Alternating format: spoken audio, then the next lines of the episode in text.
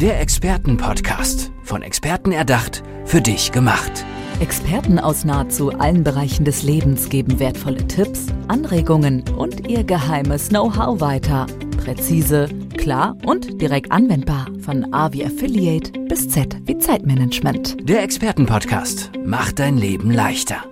Ich freue mich riesig, denn jetzt dürfen wir über Lachen sprechen und noch genauer, was Lachen mit Lernen zu tun hat. Und dazu begrüße ich jetzt ganz herzlich neben mir Robert Wegener. Hallo Robert, schön, dass du da bist. Hallo Alissa. Robert, wo sind denn die Parallelen bzw. auch der Zusammenhang zwischen Lachen und Lernen? Hm. Also der Zusammenhang, den sieht man bei kleinen Kindern äh, besonders schön. Und zwar kleine Kinder lachen ständig. Warum lachen sie ständig? Weil sie sich ständig darüber freuen, was sie alles Neues gelernt haben. Kleine Kinder haben einen ganz anderen Zugang zum Lernen.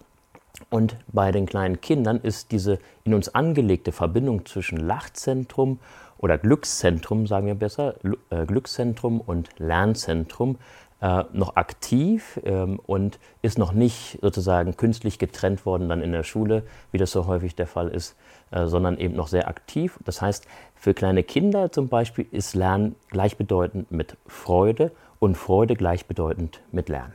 Jetzt hast du gerade in einem Nebensatz gesagt, das wird bei uns in der Schule dann getrennt voneinander. Inwiefern?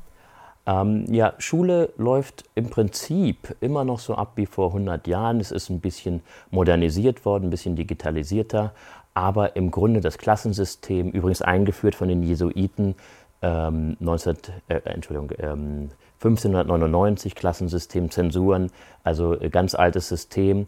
Ähm, das ist einfach nicht mehr modern, das ist nicht gehirngerecht, das ist, ähm, widerspricht eigentlich allen Erkenntnissen, die wir über ähm, das Lernen und äh, über, über die Pädagogik äh, jetzt inzwischen haben. Jetzt bist du ja selber auch Lehrer, ja. hast auch bereits im Ausland gelehrt. Wie machst du das denn in deinem Unterricht? Also ich versuche, soweit es das System ermöglicht, natürlich auch die, das Wissen, die Erkenntnisse, die ich jetzt gewonnen habe, auch anzuwenden. Das heißt, ich versuche mehr im Unterricht zu lachen, ich versuche mit Humor viel zu machen, ähm, ich versuche auch den Kindern, den Schülern klarzumachen, dass Lernen eigentlich nicht mühsam ist. Ähm, aber das ist natürlich im schulischen Rahmen relativ schwierig, weil wir sehr viele Vorgaben haben, weil die Kinder da gezwungen sind zu sein weil sie wenig selbstgewählte Möglichkeiten haben, wenig selbstgesteuert lernen können. Also gutes Lernen ist immer selbstgesteuert. Mhm. Und da ist man so ein bisschen gefangen in der Tretmühle. Also man müsste im Prinzip die Schule, das Schulsystem äh, radikal verändern. Ja. Und das kann man natürlich dann als einzelner Lehrer nur begrenzt. Das stimmt. Aber vielleicht magst du uns mal ein Beispiel geben. Ich glaube, du unterrichtest ja Geschichte, Deutsch und Deutsch als Fremdsprache. Ja. Ähm, in, bei was man zum Beispiel dann das Lachen mit integrieren kann, dass wir uns das alle ein bisschen besser vorstellen können. Also man kann das folgendermaßen machen. Zum Beispiel ein Beispiel, was ich gerne im Deutsch als Fremdsprachunterricht mache, ist zum Beispiel der Wechsel von ähm, die zu der. Also ähm, zum Beispiel die Frau wird äh, in bestimmten um Umständen im Dativ zu der Frau. Also und äh, das ist für viele Schüler erstmal äh, einfach witzig, dass sozusagen die Frau, also weiblich, der Frau wird, wird männlich. Und darüber kann man zum Beispiel Witze machen und dann kann man auch die Angst vor der Sprache nehmen und sagen, schaut mal, Deutsch ist eigentlich eine lustige, eine witzige Sprache und da gibt es noch viel mehr witzige Sachen. Also das ist jetzt so ein prägnantes Beispiel, wo man das, wo man solche Humor mit hineinbringen kann. Man kann aber auch solange es nicht alle machen müssen, sondern ein freiwilliges Angebot äh, ist, zum Beispiel Lach-Yoga mit in den Unterricht nehmen. Mhm. Weil Lach-Yoga erstmal entspannt und erstmal sozusagen diese stressvolle Atmosphäre etwas äh, ja, entspannt. Wie lange dauert das, bis so eine Klasse, ich stelle mir jetzt gerade so eine neunte, vielleicht pubertierende Klasse vor und da kommst du hin, wir machen jetzt Lach-Yoga, dass dann vielleicht erstmal sich darüber lustig gemacht wird? Oder ist das von Anfang an, dass die Schülerinnen und Schüler sehr offen sind und sich darauf freuen?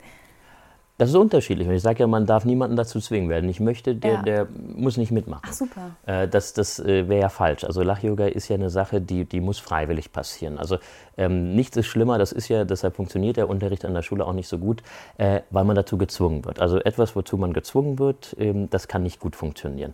Aber man kann Angebot machen, man kann äh, selber als Lehrer eben zeigen, wie es geht, man kann Videos zeigen, man kann ähm, erstmal sozusagen auch den Überraschungseffekt ausnutzen und sagen, ja, schaut mal, äh, wir machen jetzt mal das, ich fange an und äh, also das ergibt sich dann vieles. Das machen nicht immer alle mit, das ist auch ja. nicht notwendig, aber ähm, die Mehrheit schon und äh, dann ist das immer eine ganz schöne, schöne Atmosphäre danach. Und ähm, die, das Klassenklima wird verbessert, die Lehrer-Schüler-Beziehung äh, wird verbessert.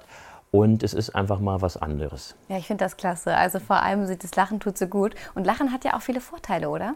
Ja, ähm, ich würde vorschlagen, wir lachen jetzt mal zusammen. Also ich fange einfach an und wenn du mitmachen möchtest, kannst du mitmachen. Und zwar beim Lachyoga ist es so einfach, man lacht ohne Grund. Das geht ungefähr so.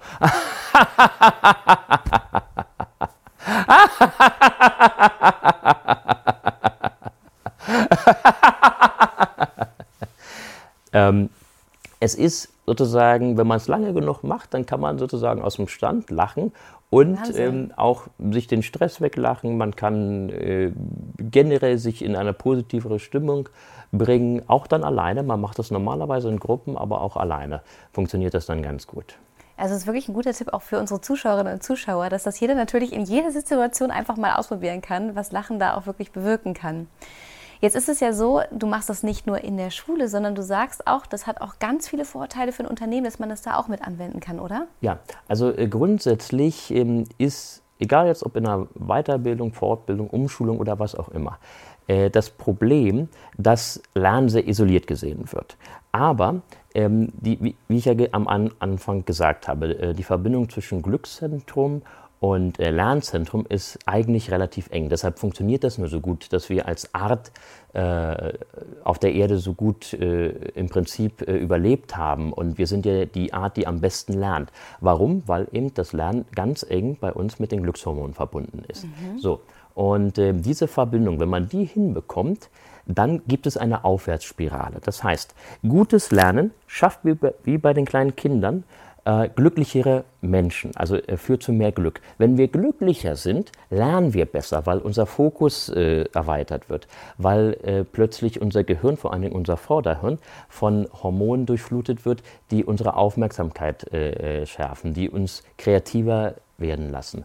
Und wenn wir sozusagen in so einem lernbereiten Zustand sind, dann lernen wir wieder besser, dann haben wir Erfolgserlebnisse beim Lernen und wir werden wieder glücklicher. Das heißt, es gibt so eine Aufwärtsspirale, die individuell und auch ähm, kollektiv sein kann in einem Unternehmen.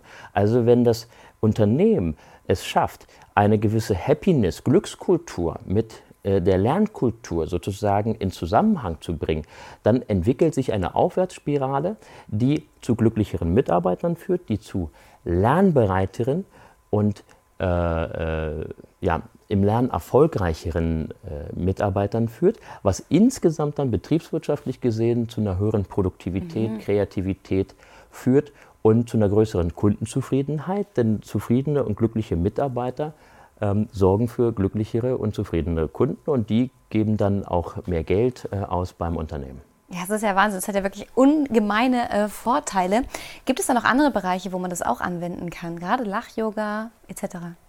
Also äh, nicht nur Lach-Yoga. Es gibt ja inzwischen diese positive Psychologie seit äh, fast 25 Jahren, ähm, aus der sich heraus dann auch sozusagen das Happiness-Training äh, entwickelt hat. Und Lach-Yoga kann jetzt ein Tool sein von diesem Happiness-Training. Also die positive Psychologie beschäftigt sich äh, fundamental damit, wie man Menschen glücklicher machen kann. Und das Lach-Yoga ist ein Tool davon, eine Möglichkeit, die aber sehr sinnvoll und sehr effektiv ist. Warum? Weil äh, sie verschiedene Wirkungen hat. Sie ist natürlich, also das Lach-Yoga ist natürlich äh, gesundheitsfördernd. Es gibt Untersuchungen, also es wird das Immunsystem gefördert, es wird das Stresslevel reduziert, ähm, das, die Schmerzgrenze wird nach oben verschoben, das heißt, man kann mehr Schmerzen aushalten. Ähm, das sind alles die gesundheitlichen Vorteile. Dann gibt es den Vorteil, dass die Gemeinschaft gestärkt wird. Das Positive beim Lach-Yoga ist, dass dieses Lachen, was ja per se eigentlich ein enges Band äh, zwischen den Menschen bildet, frei ist von jeder Gehässigkeit. Ja. Also bei Comedy, oder auch bei, bei Komödien, da lachen wir häufig über andere Leute oder über bestimmte mhm. Dinge. Und das ist beim Lach-Yoga völlig weg. Das heißt, wir haben eine In-Group, die ohne Out-Group funktioniert. Das gibt es so eigentlich nicht. Jede In-Group hat eine Out-Group. Aber beim Lach-Yoga ähm, ist wirklich nur das rein Positive äh, vorhanden und jeder ist im Prinzip eingeladen. Das heißt, man braucht kein, keine Outgroup, kein, kein Außen, um irgendwie dieses Band zu knüpfen. Und wie gesagt, es ist frei von jeder Schadenfreude, von jeder Gehässigkeit. Ähm, das ist positiv und es hat persönlichkeitstransformierendere Wirkung. Was meine ich damit? Oh.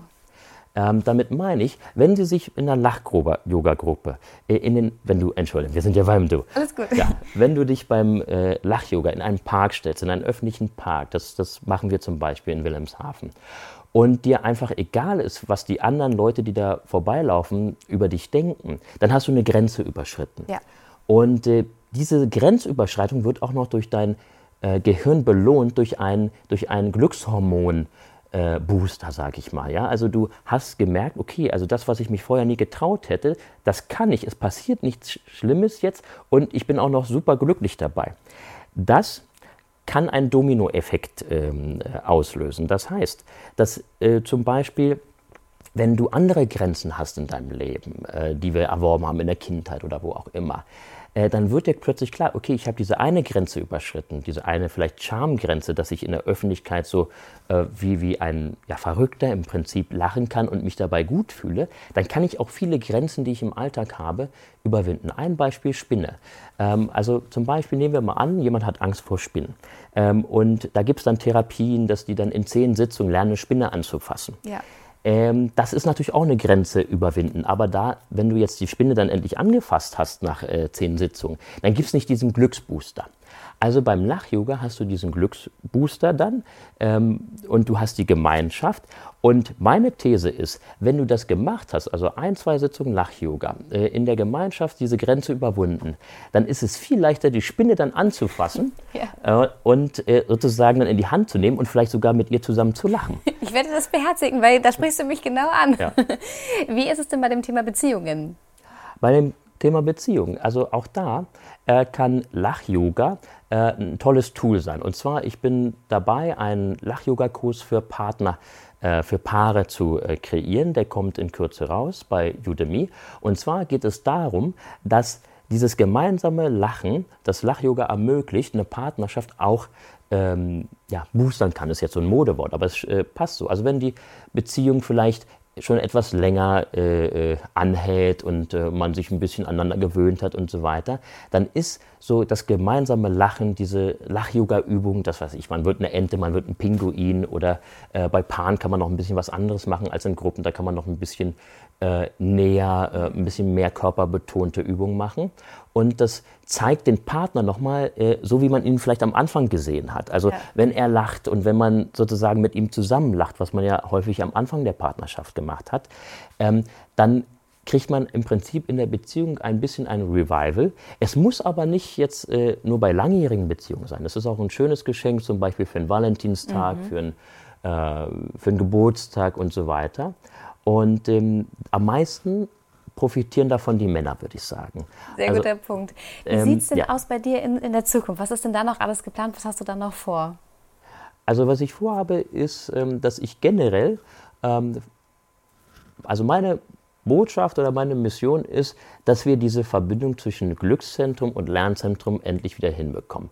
Äh, also das, was die Schule äh, in, in 10 oder 13 Jahren trennt und recht erfolgreich trennt, dass wir das wieder zusammenbekommen. Ähm, sowohl in der Schule, da habe ich einiges, also ähm, ich habe äh, jetzt in Wilhelmshaven eine Gruppe gegründet, Lernlust, Lernlust jetzt. Das ist von Gerald Hüther, ein bekannter Biologe und Hirnforscher, äh, initiiert, dass wir einfach in die Schulen gehen und sagen, wie können wir dafür sorgen, dass die Kinder die Lernfreude behalten. Mhm. Äh, aber ich möchte vor allen Dingen auch im Weiterbildung- und Fortbildungsbereich da aktiv werden und Unternehmen äh, die Möglichkeit geben, schaut mal, ähm, ihr könnt produktiver werden, ihr könnt effektiver werden und gleichzeitig eure Mitarbeiter glücklicher machen. Denn glücklichere Mitarbeiter lernen besser, sind freundlicher zu den ja. Kunden, sind freundlicher untereinander und es entsteht vielleicht eine ganz andere oder vielleicht eine sehr viel harmonischere Unternehmenskultur, in der sich die Menschen einfach wohlfühlen,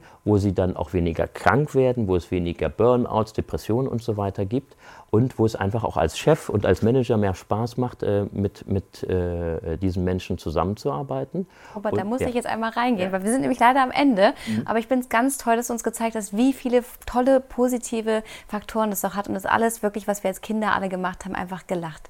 Wenn man mehr erfahren möchte, du bist auch im Internet zu finden. Vielen lieben Dank, dass du heute hier zu Gast warst, Robert. Bitteschön.